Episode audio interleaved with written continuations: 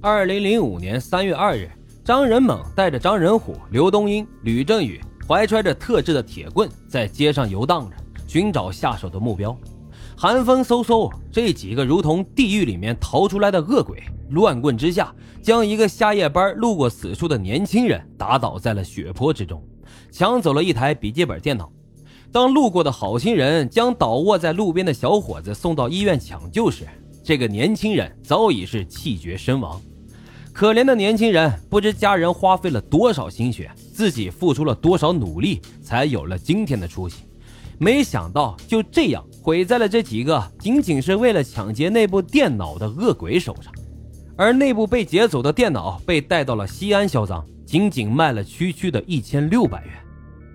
最近这王立波一直是早出晚归的，跟他同居的江湖女谭丽红就问他干啥去了。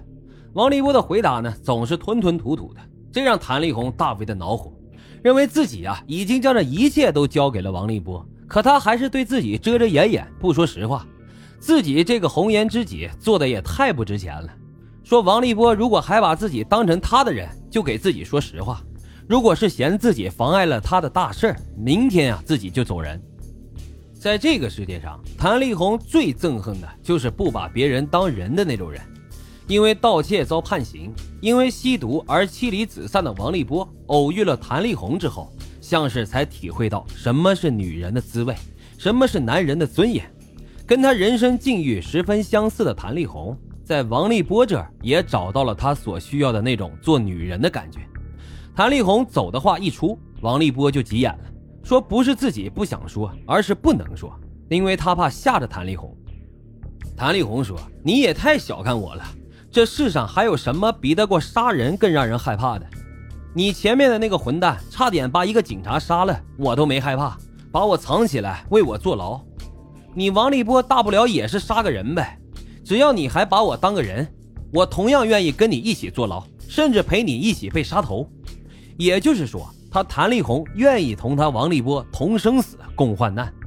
谭丽红的这番表白。还是王立波打娘胎里面出来后第一个从一个女人的嘴里听到，不由得让他热血沸腾，说他一个女人都为自己不惧生死了，自己还有什么可怕的？自己现在就告诉他，他们和老大一起干的就是杀人劫财的勾当，一旦翻船，可真正就是死无葬身之地呀！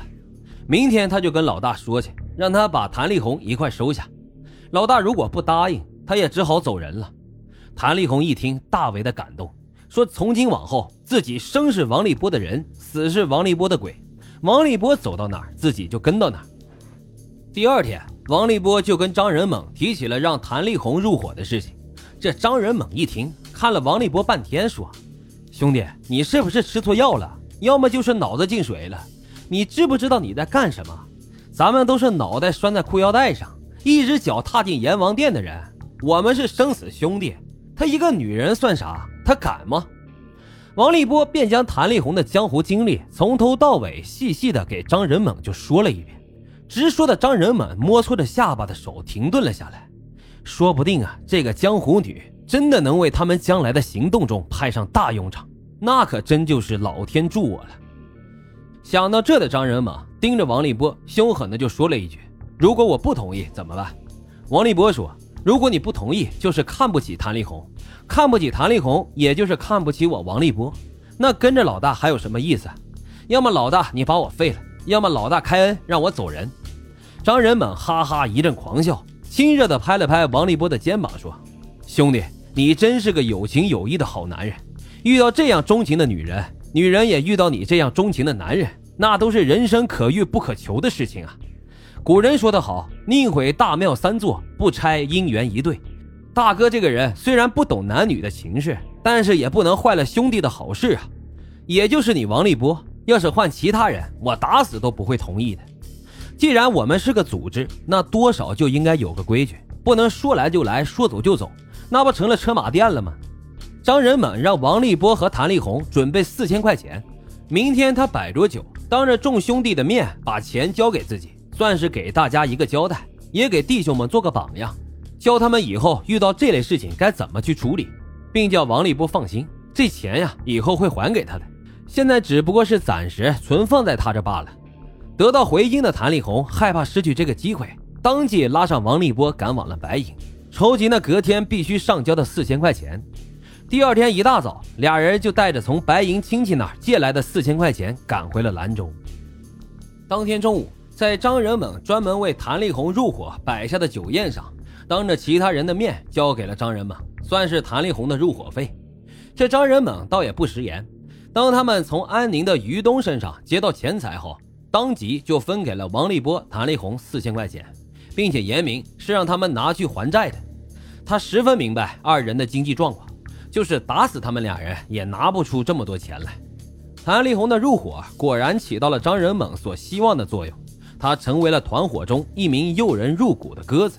放出去的是色情，调回来的是金钱，留下的是鲜血和僵硬的死尸。那些被这只含情脉脉的鸽子所俘获的男子，谁也没有想到，温柔的鸽子会一眨眼就变成了一条凶残的毒蛇，贴胸沾背的就是一口，根本就没有活命的机会。在那些上钩的男人中，只有一个幸免于他的蛇口，就是那个叫做丁宝的男人，因为他言行端正，触动了他的良心，让他原本已经昂起的舌头犹豫再三。却终是没有将毒液喷出。谭力宏鸽子似的温柔，成了引诱猎物上当的陷阱。本想去猎色，却被色所猎。这真不知道是该说那些成为猎物的可怜男人悲哀呢，还是人性的悲哀？谭力宏入伙之后，张仁猛就没有让他闲着。平日里和王立波出门，老是带着他，对他言传身教。这位江湖经历本来就丰富的女子，很快就入了道。把自己的鸽子角色演绎得十分到位，让受害人临死的时候都想不到他们的生命是被那可人可亲的女人给断送的。色迷心窍，谭丽红这个女人假戏真做的让人看不出半点破绽。那一个又一个入套的男人，大都成了他们的刀下之鬼。网络这个虚拟的世界对现实社会造成的影响，早已渗透到社会的每个角落。喜欢上网的张仁猛在这里找到了放飞他手中鸽子的最佳场所。他让谭丽红这只鸽子往上飞翔，吊住那些对他感兴趣的男人。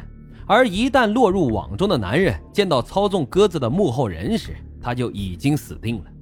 对于张仁猛来说，网络真是个好东西，杀这些有形的人竟能于无形之中。张仁猛感叹：“真是时势造英雄啊！”只有这个网络的时代，才会造出像他这样的网络天才杀手来。